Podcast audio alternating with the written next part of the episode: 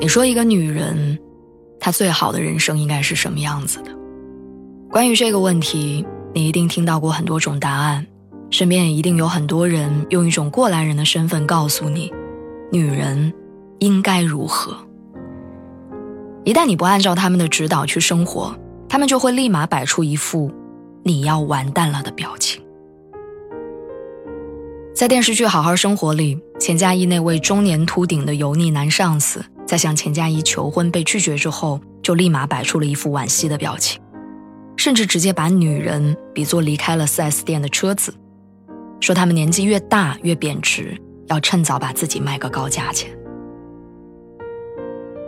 李娜曾经说过一句话：“为别人感到惋惜的心态，是一种居高临下的傲慢罢了。”就像在“什么才是一个女人最好的样子”这样的论题里。往往会有很多不相干的人跑进来，争抢着代替女性自己下定义。这种行为说到底不过是想用一些狭隘的固有标签，把女性框死在他们所认为的标准里罢了。我很想告诉所有人，女性的价值根本不需要用年龄、生育能力这些肤浅且无聊的条件来衡量。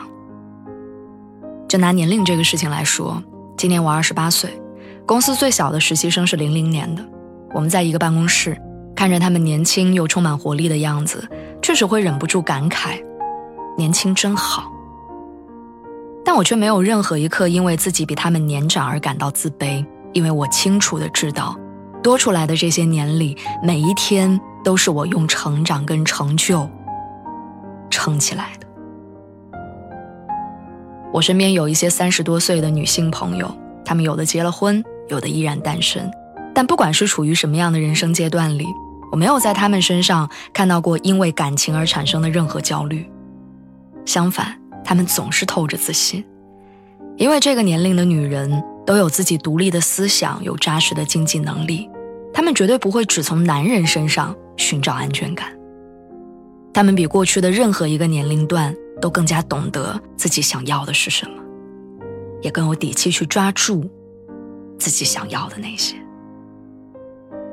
就像钱嘉一回怼傲慢的上司时说的那样，其实在我眼里，男人也像车子一样，我也挑他的性能、款式，而且向来车子为我服务，不存在我为他长面子这么一说。我要是开腻了、不喜欢了，就会一脚踢开扔掉，就像扔掉这辆破车一样。其实，女人早就不需要依附男人来获得安全感了，她们比你想象当中更加强大、更独立，也更有魅力。尤其在婚姻当中，对于越来越独立的女性们而言，她们根本不需要靠一纸婚约来寻求归属感，她们选择爱情看的是三观，拼的是真心。我见过许多人。迫于父母和社会的压力，在别人觉得应该结婚的年纪，嫁给了别人觉得合适结婚的人。他们以为这样的让步能够换来幸福，但生活里最多的不幸，往往也是这些妥协带来的。刘敏涛也曾经像很多女性一样，按照父母的期望早早结婚，并且一结婚就选择在家相夫教子。但这种别人眼里的标准人生。并没有想象当中的顺遂。她曾经说过，有一次她和丈夫去日本旅行，期间看到了一家冰淇淋店，刘敏涛非常想吃一份抹茶味的冰淇淋，可是因为当时丈夫不在身边，她身上一分钱都没有，所以就算再想吃，她也只能放弃。就是这样一件小事儿，让刘敏涛突然之间明白，原来别人眼里的标准女人。并不是他想要拥有的人生。他不想连吃口冰淇淋都要等别人来付钱，更不想放任自己在柴米油盐里被磨成面目全非的某某。在电视剧《好好生活》里，钱嘉怡同样没能逃脱家庭和自我这个选择题的刁难。钱嘉怡是一个典型的不孕主义者，这一点她在结婚之前就跟丈夫林月达开诚布公地聊过。但婚后，林月达反悔了。为了改变钱嘉一，他偷偷安排朋友带着老婆孩子来假装偶遇，一边说着不觉得婚姻里谁应该主动牺牲，一边却又当着钱嘉一的面夸赞朋友的老婆为了生孩子牺牲自己的工作，是种伟大的行为。在不知不觉中给钱嘉一施加压力。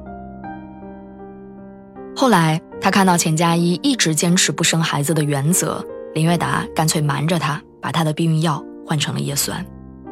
即便被钱嘉一当面撞破，他也没有丝毫歉意。反而指责钱嘉一只想着工作和自己太自私。那一刻真的让人怀疑，原来那个口口声声爱钱嘉一、愿意为他不顾一切的林月达，到底是不是真的？他到底爱的是钱嘉一这个人，还是只是想爱一个愿意为他生儿育女的女人？其实想想，现在这个社会对女性，真的好像不太公平。如果你忙于事业，忽略家庭，就会被人当成坏女人、不合格的女人；如果你把自己交给家庭，不仅会丢失自我，还有可能被丈夫嫌弃，会被身边随口称为某某的妻子、某某妈妈。人们要求女性做合格的妈妈、合格的妻子、合格的女儿、合格的员工。却没有一个人愿意留空间告诉女性，你应该做的是快乐自由的自己。我特别喜欢马伊琍在获奖典礼上曾经说过的话，她说：“女人不要为取悦别人而活，希望你们为自己而活。每个人的一生只有一次前半生的机会，勇敢的、努力的去爱，去奋斗。”去犯错，但是请记住，一定要成长。不管在生活里还是爱情婚姻中，希望我们可以有底气跟不喜欢的一切说不，也希望我们永远有勇气去追逐自己喜欢的。最后，让我们回到最一开始的那个问题，我想再问你一遍。你觉得一个女人一生最好的样子是什么？晚安，愿你找到你的答案。